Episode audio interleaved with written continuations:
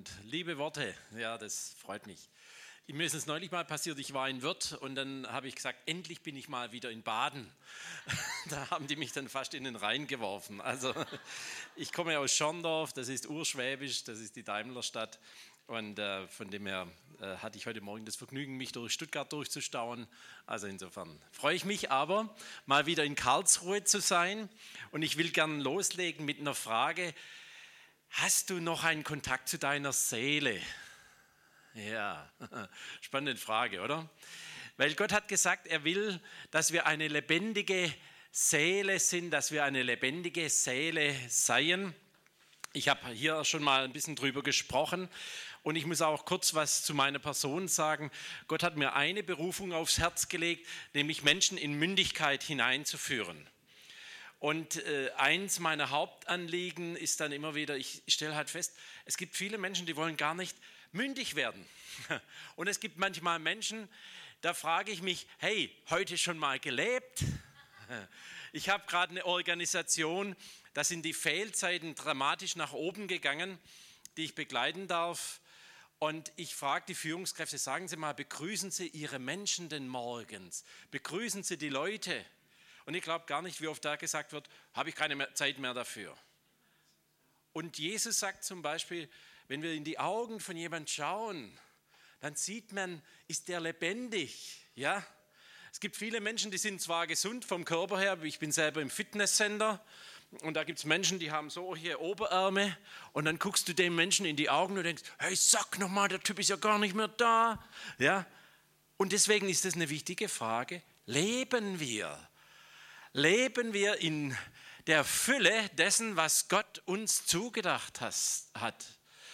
Oder haben wir eine äußere tolle Existenz, sind vielleicht wohlhabend, aber es ist ein Riesenunterschied, sind wir nur wohlhabend oder reich? Reichtum hat, etwas mit inneren Werten zu tun. Und da möchten wir heute Morgen ein bisschen reinhören. Jesus hat und vieles gewirkt hier.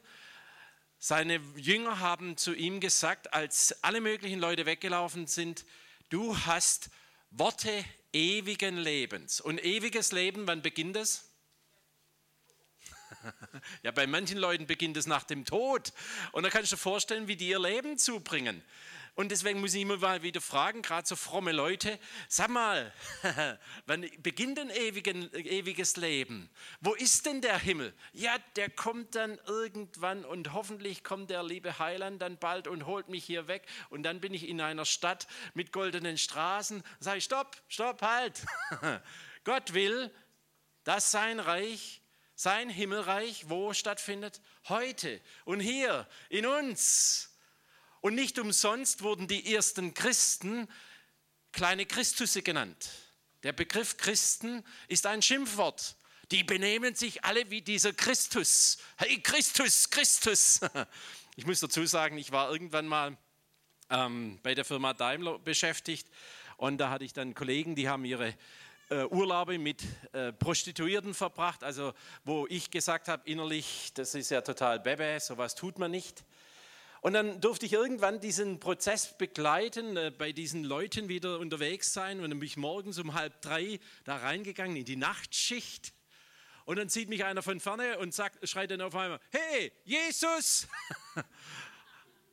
und das ist genau das, um was es geht. Kleine Christusse, kleine Christusse und nicht weniger. Es geht nicht nur eine Fahrkarte Richtung Himmel zu haben, sondern in das hineinzuwachsen, ja, dass du ein Christ bist. Ein kleiner Christus. Ja, aber ich bin doch, wisst ihr, ich bin der Jüngste in der Familie und ihr wisst ja, die Jüngsten in der Familie, die sind so die Pflegenleichten und die werden manchmal fast vergessen und die laufen so nebenher mit. Und äh, in mir, obwohl ich so lange gewachsen bin, sitzt so ein Kleiner und der sagt, hey, eigentlich habe ich überhaupt nichts zu melden in dieser Welt. Und deswegen ist die Arbeit Gottes mit uns tatsächlich, dass er da mal rangeht und sagt, hey, wer bist denn du eigentlich? Bis wir zu dem kommen, wie ein Luther, der dann gesagt hat, hier stehe ich, ich kann nicht anders. Könntest mich zwar versuchen klein zu machen, aber ich bin ein Christus, ein Christ in meiner Umgebung. Und damit haben wir einen Auftrag, der ist dramatisch, weil wir sind hier in der direkten und jetzt kommt der Fachbegriff, Nachfolge Christi. Und dort, wo wir hingehen, sollen wir Leben bringen. Leben bringen. Die Bibel spricht dann auf einmal von Salz und Licht und Leben. Ja, das heißt, dort, wo du hineinwächst, soll ewiges Leben hineinkommen. Nicht nur Bekehrungsversuche, ordentliche Traktate verteilen, mal Hände auflegen und dann sind wir wieder weg, sondern dort, wo du bist, sollst du Leben hineinbringen. Ist ja die Frage heute Morgen. Ja, habe ich Leben mit mir selber?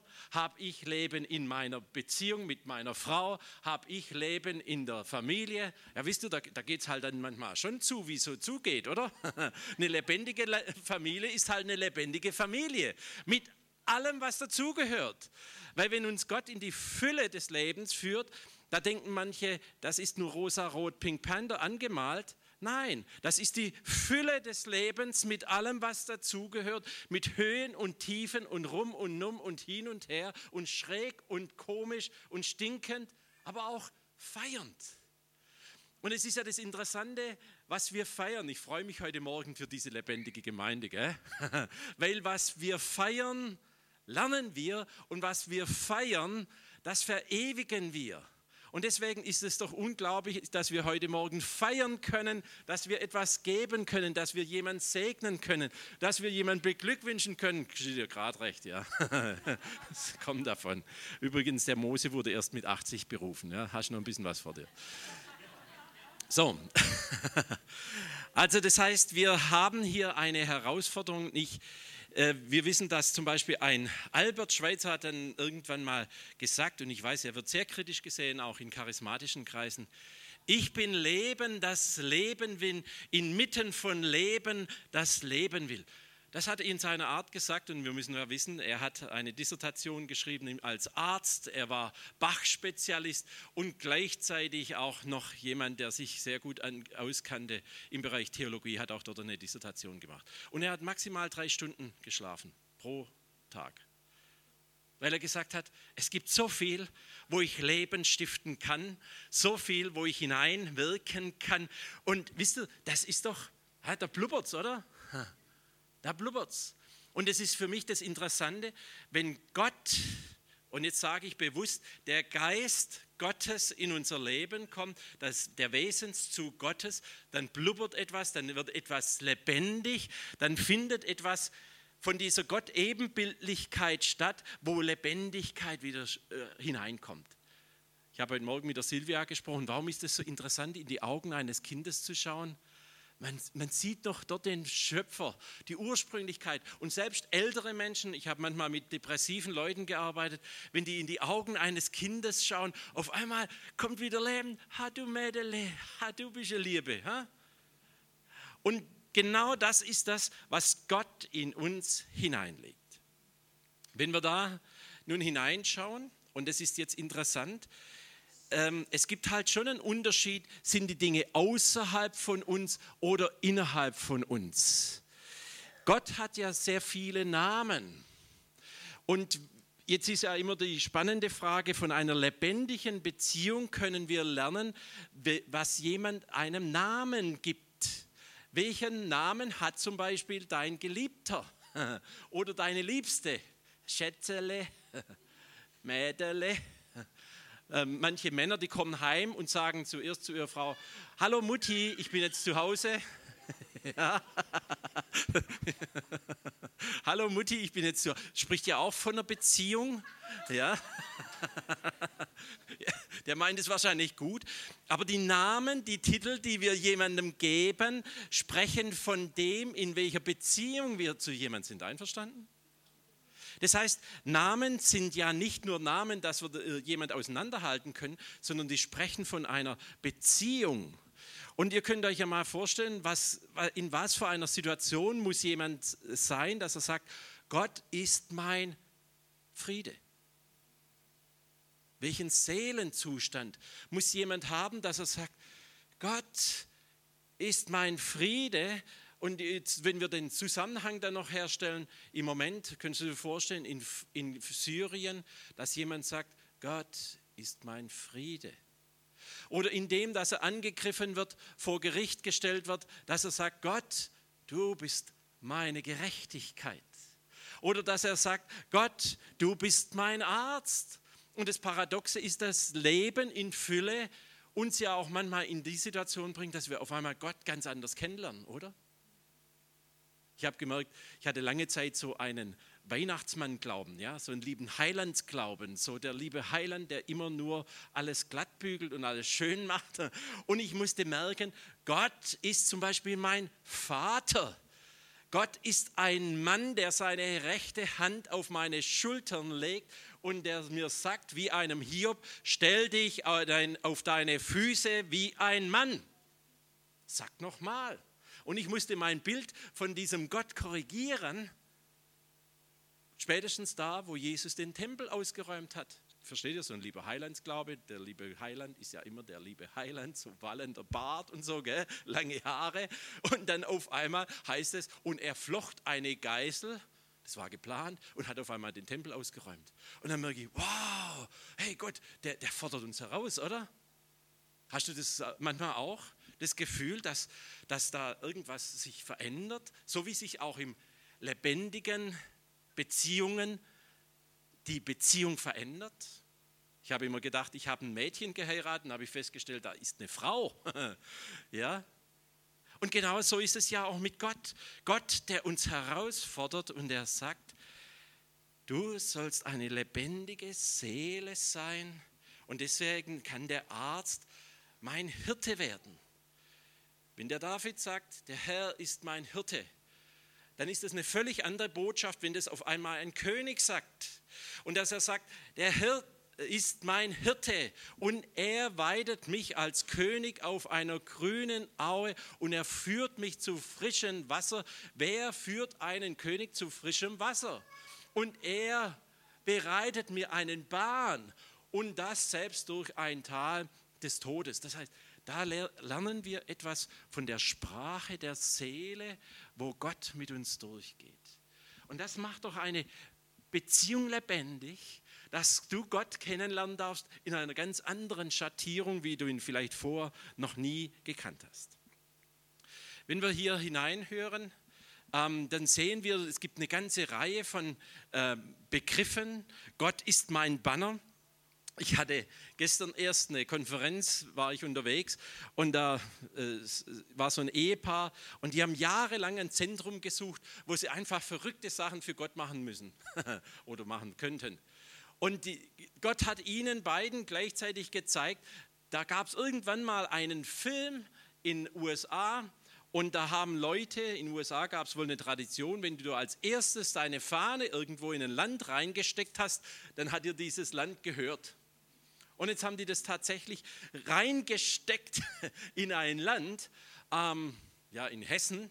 Das wurde für 8 Millionen vom Denkmalschutz renoviert. Und die haben das Ding jetzt mittlerweile gekriegt. Ja, vor kurzem haben sie das jetzt gekriegt. Und wo man sagen muss, wow, Gott ist mein Banner, der mir vorausgeht, der mich hineinführt in das, was möglicher mein Ding ist. Oder auch, und jetzt ist ja eine Frage, Gott ist mein Versorger. Ist er derjenige, der mich versorgt, äußerlich und innerlich? Oder bin ich in einem System, und da sind wir Deutschen besonders gut drin, wo wir einfach in Sorge drin sind? Das heißt, wir dürfen das lernen, dass Gott derjenige ist, der für uns da ist. Und er fordert uns heraus und er lädt uns ein, in das hineinzuwachsen, was sein großes Anliegen ist, nämlich dass wir in Christus sind. Wenn wir ihn selber fragen, wer bist du? Mose war in der Wüste, er fragt er, wer bist du? Dann sagt er, ich bin der ich bin. Er gibt sich selber gar keinen Titel, sondern die Menschen haben ihm diesen Titel gegeben, wo sie ihm sagen, du bist derjenige für mich geworden, der der Lebendige ist, der der Arzt ist und was auch immer. Wenn wir da ein bisschen weiterschauen, wenn wir jetzt in das Neue Testament schauen, dann ruft uns de, de, Jesus in die Nachfolge. Und das heißt, dass er ruft uns hinein in die Nachfolge und der Paulus bringt es dann auf den Punkt und er sagt, dass wir hineinwachsen in die Fülle der Gottheit, dass wir hineinwachsen in den Christus. Und jetzt mit dem, was ich euch gerade eben gesagt habe, wird es auf einmal klar. Das heißt, ich wachse hinein in das größere Ganze. Ich muss dazu sagen, mein Bruder, der hat eine Firma und sein Sohn hat sich entschlossen, diese Firma zu übernehmen. Und ihr könnt euch vorstellen, wenn jemand da 40 Jahre lang Geschäftsführer war, dann ist es nicht so ohne diese Rolle zu übernehmen. Und genau das ist die Herausforderung für meinen Neffen im Moment. Fülle ich, fülle ich das mit meiner Person aus, was tatsächlich hier notwendig ist, dass ich der Unternehmer bin in diesem Unternehmen. Ja? Und genau um nichts weniger geht es hier. Es geht darum, dass wir hineinwachsen in den Christus, den uns Gott vorgestellt hat. Und jetzt möchte ich mit euch in einen Text hineingehen, der, ähm, der in 1. Kolosser oder in Kolosser Kapitel 1 steht. Und dort haben wir einen zentralen Text, wo es eigentlich um ein Lied geht, das damals gesungen wurde. Ein Lied wie ein, ähm, wie ein Gebet, ein Lied, das etwas auf den Punkt bringt. Und ich lese einfach mal in der Mitte so ein bisschen los. Ähm, ab Vers 9. Deshalb, deshalb, äh, äh, ich muss es hier lesen. Deshalb hören wir auch nicht auf von dem Tag an, da wir es gehört haben, für euch zu beten und zu bitten, dass ihr mit Erkenntnis seines Willens, und jetzt kommt, erfüllt werdet, in aller Weisheit und geistlichem Verständnis, um des Herrn würdig zu wandeln, zu allem Wohlgefallen, Frucht bringen in jedem guten Werk und wachsend durch die Erkenntnis Gottes. Also durch was wachsen wir? Indem, dass wir den anderen erkennen, indem, dass wir in den anderen hineinwachsen, in den Erkenntnis seines Willens erfüllt werden mit aller Weisheit, um des Herrn würdig zu werden, zu einem Wohlgefallen, Frucht bringen in jedem guten Werk und wachsen zur Erkenntnis Gottes. Gekräftigt mit aller Kraft und der Macht seiner Herrlichkeit, zu allem Ausharren und allem Langmut mit Freuden, dem Vater danken, der euch fähig gemacht hat zum Anteil am Erbe im Heiligen im Licht, er hat uns gerettet aus der Macht der Finsternis. Und er setzt uns und er versetzt uns in das Reich seines Sohnes, seiner Liebe. Und in ihm, und jetzt kommt's, jetzt beschreibt der Paulus hier diesen Gedanken von ihm. Das heißt, in ihm ist es auf einmal ganz anders. In ihm haben wir die Erlösung der Vergebung der Sünden. Er ist das Bild des unsichtbaren Gottes, der Erstgeborene aller Schöpfung. Denn in ihm ist alles in den Himmeln und auf der Erde geschaffen worden, das Sichtbare, das Unsichtbare, es seien Throne, Herrschaften oder Gewalten oder Mächte, alles ist durch ihn und zu ihm hingeschaffen worden. Und er ist vor allem und alles besteht durch ihn. Und es ist der Haupt des Leibes, der Gemeinde. Er ist der Anfang, der Erstgeborene aus den Toten, damit er in allem den Vorrang habe. Denn es gefiel der ganzen Fülle, in ihm zu wohnen und durch ihn alles mit sich zu versöhnen, indem er Frieden gemacht hat durch das Blut seines Kreuzes, durch ihn, sei es was auf der Erde oder was in den Himmeln ist. Und euch, die einst entfremdet und Feinde wart nach der Gesinnung in den bösen Werken, hat er nun versöhnt in dem Leib seines Fleisches durch den Tod, um euch heilig, tadellos und unsträflich vor sich hinzustellen.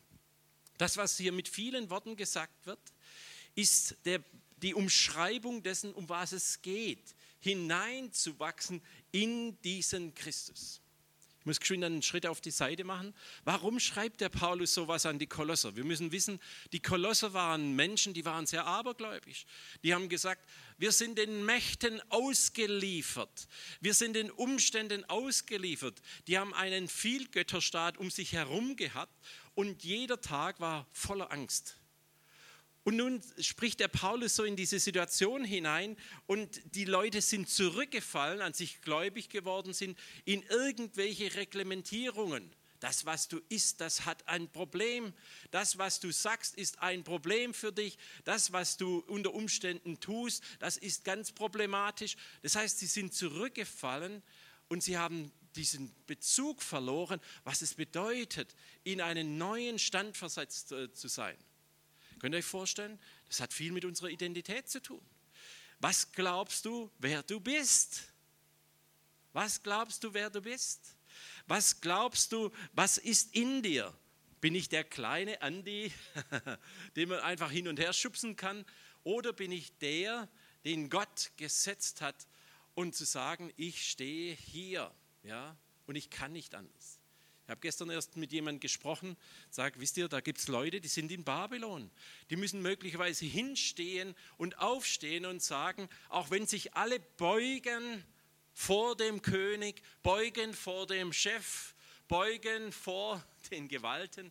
Ich bleibe stehen. Ja. Und da könnt ihr euch vorstellen, was das bedeutet, so eine Identität zu haben und nicht umzufallen und nicht zurückzufallen in ein altes Denken, in das, was eigentlich nicht die Absicht Gottes ist, sondern hineinzuwachsen in das Bild, das Gott von dir hat. Hast du dieses Bild in dir, dass du ein Ebenbild des lebendigen Gottes bist? Gott hat uns geschaffen zu seinem Bilde, in seinem Bilde. Und das heißt, damit bin ich ein Gegenüber Gottes. Die Bibel geht an manchen Stellen so weit, dass sagt, äh, Paulus zitiert es ja, ihr seid Götter. Oder Christus zitiert es vielmehr. Ihr seid Götter. Das heißt, wir haben tatsächlich unglaubliche Möglichkeiten in uns drinstecken. Zum Beispiel Worte. Worte schaffen Realitäten, oder? Spätestens seit wir schaffen das, wissen wir auch das, dass Worte Realitäten schaffen. Worte, die wir einander sagen, schaffen Realitäten. Und in dieses Bewusstsein dürfen und müssen wir mitunter auch hineinwachsen. Wenn wir da jetzt einen Schritt weitergehen, was die Realität oft ist, ist eine ganz andere. Ich bin groß geworden in der Gemeindebewegung. Ich sage immer, das war ein Verständnis von kleiner Herde, kleiner Erkenntnis, einigen wenigen, die eingehen in das Reich Gottes. Ich weiß nicht, ob ihr das Bild seht. Und da gibt es dann halt einen kleinen Pfad, der direkt in den Himmel führt. Und irgendwann kam mal ein Freund auf mich zu, der war selber Missionarsohn, und er hat gesagt, Andi, das Ding, das, das ist eine Irrlehre. Der schmale Weg geht mitten durch den Breiten hindurch geht mitten durch den Breiten hindurch. Und ich fand es, für mich war das ein Befreiungsschlag, weil ich gemerkt habe, mein ganzes Leben war immer wieder angstbesetzt. Von dem, oh, wenn ich da einen, einen falschen Schritt mache, dann falle ich direkt runter in die Hölle oder sowas. Ähm, und Gott hat mich an der Stelle wirklich frei gemacht, in das hineinzuwachsen, was mein Ding ist. Und Jesus sagt zu Labidar, wisst ihr, in der Welt habt ihr Angst, aber seid getrost, ich habe die Welt überwunden. Und das heißt, immer wieder kommt die Angst um die Ecke. In deiner Welt, in meiner Welt. Aber die Frage ist, haben wir ein Bewusstsein in uns, das sich an dem festmacht, was Gott wirklich in uns hineingelegt hat? Ähm, ich gehe gleich einen Schritt weiter. Was bedeutet es, in das hineinzuwachsen? Ich, ich habe es jetzt über Jahre verfolgt und merke dann, es gibt vieles, was auch in dem Bereich der Christenheit, wo Leute sagen, da muss jemand von außen kommen und mich führen. Jesus sagt selber zu, der, zu dem Petrus, weißt du, da wird einer kommen, der wird dich führen und vor allem von innen führen. Und das ist nochmal ein großer Unterschied. Erwarte ich, dass Gott die Umstände wegnimmt oder sage ich, Gott, du darfst mich durch die Umstände hindurchführen. Du bist nämlich bei mir aller Tage bis an der Weltende. Der eine Zustand ist wirklich, ich fühle mich von außen geführt. Die Umstände sind schuld, so wie diese Leute in Kolosse. Ähm, oder ich fühle mich ausgeliefert in dem Thema Angst. Das Leben ist bedrohlich. Lieber Gott, komm bald und nimm mich aus diesem Leben raus. Das ist ja dann oft unser Gebet. Oder wir lehnen andere ab im Sinne, der ist schuldig, die ist schuldig. Wir suchen den Sündenbock für das, dass hier was schiefgelaufen ist. gerade wenn ich oft Menschen begleite, dann stelle ich fest, wir suchen gern den Schuldigen, oder? Die Eltern waren schuld, der Mann ist schuld, die Umstände sind schuld, der Chef ist schuld, alles Mögliche ist schuld. Aber wirklich Verantwortung zu übernehmen und zu sagen, was kann ich denn tun und äh, auch Verantwortung für meine Gefühle zu übernehmen. Wir ziehen uns gern zurück auch, stelle ich fest. Ähm, oder wir bauen Distanz zu uns selber oder auch zu anderen Menschen auf. Am liebsten bauen wir dann Zäune, das sehen wir auch in unserer Welt, anstatt zu sagen, wir sind fähig, anderen Menschen zu begegnen. Ja, das ist ja, sind die Konsequenzen daran. Und wir beten dann lieber, lieber Gott, nimm die Umstände weg, als zu sagen, Gott, mit dir begegne ich einem Goliath, mit dir gehe ich durch die Umstände hindurch. Und was Gott wirklich in uns tut, und äh, das hat viel mit dem Gedanken von Mündigkeit zu tun. Er führt uns hinein in einen Glauben, ich bin von innen geführt. Gott ist bei dir. Wenn sein Geist in dich hineinkommt, dann weißt du, ich bin von innen geführt und ich muss nicht immer darauf warten, dass jemand anders mir sagt, was ich zu tun habe. Ich bin gehalten, auch was immer ist. Deswegen konnten auch die, die Leute in den ersten Jahrhunderten zu Märtyrern werden. Deswegen können Menschen auch die Situation durchstehen, weil sie merken, Gott hält mich, wo auch immer ich äh, unterwegs bin. Egal, ob ich älter werde, ob ich durch Situationen durchgehen muss, die im Moment gerade schwierig sind. Und wir lernen das, dass wir Verantwortung übernehmen dürfen. Und es gibt einen wunderschönen Begriff, der hat was mit Stehaufmännchen zu tun. Das hat man eigentlich so im Kindergarten, ja, kennt ihr die? die? Die schmeißt man hin und dann stehen sie wieder auf. Und das ist das, was Gott tut in uns, in einem in Christus Glauben. Ich bin in ihm geborgen, ich bin in ihm sicher und deswegen kann ich wieder aufstehen und ich bleibe nicht liegen. Was Gott macht, er schafft eine tiefe Verbundenheit, nicht nur zu Gott hin, sondern auch, dass ich mich mit Menschen verbinden kann, mit denen ich vorher nichts zu tun haben wollte, möglicherweise.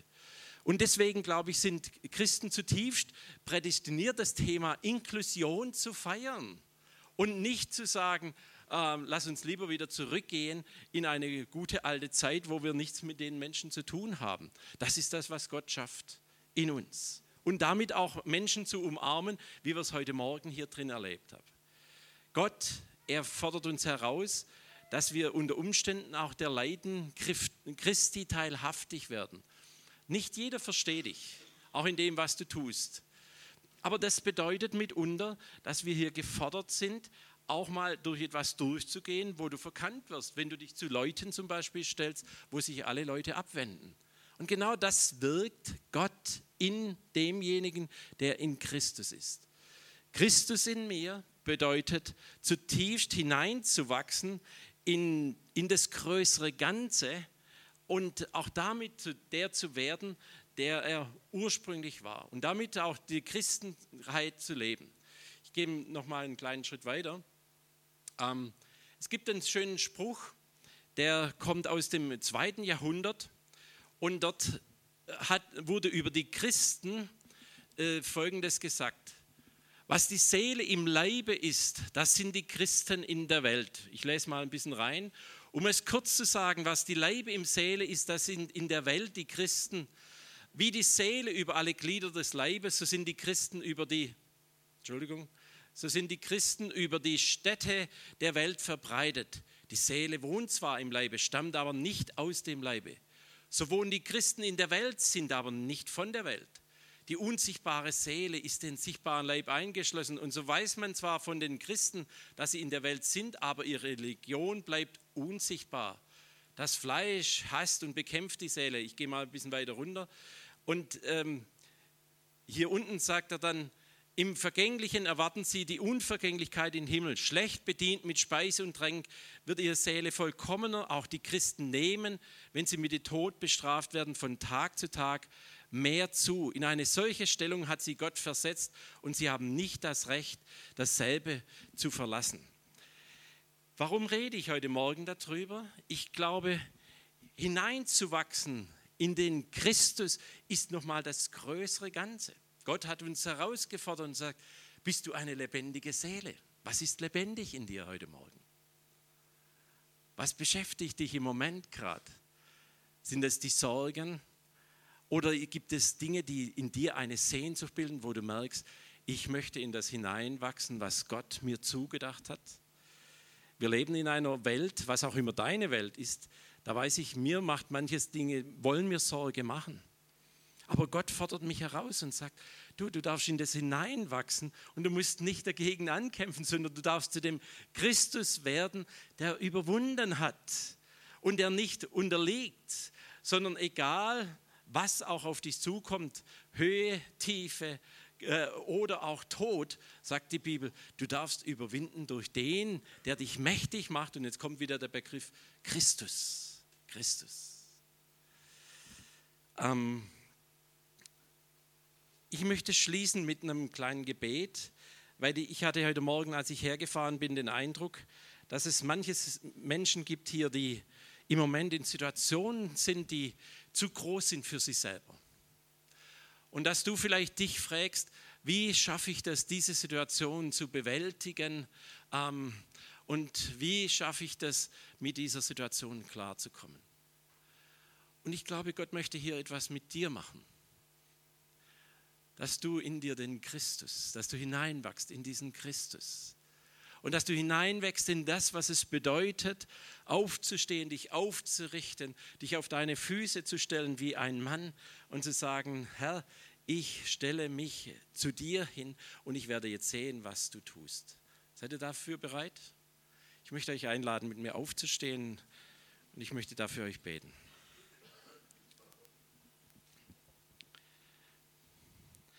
Lieber Herr, du hast uns gerufen, dass wir hineinwachsen in das Leben, das du uns zugedacht hast, nämlich Leben in Fülle.